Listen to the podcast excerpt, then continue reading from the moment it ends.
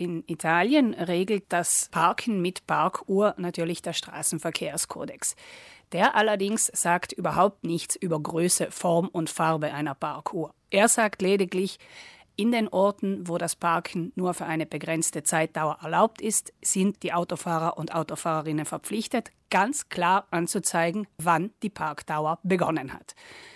Das heißt, ich muss meine Parkuhr auf die Uhrzeit stellen, zu der ich angekommen bin, und dann kann ich für die genehmigte Zeit zwei Stunden, drei Stunden dort parken.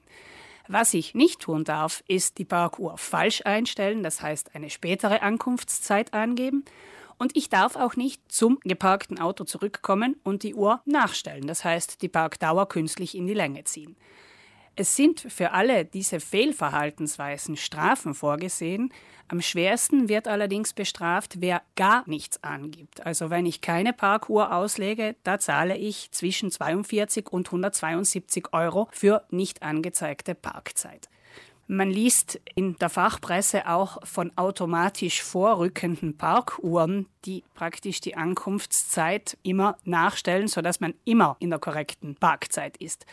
Auch das ist untersagt. Auch hier wird man gestraft und wenn es sich um Parkplätze handelt, die dem Staat gehören, riskiert man sogar wegen Betrugs angezeigt zu werden.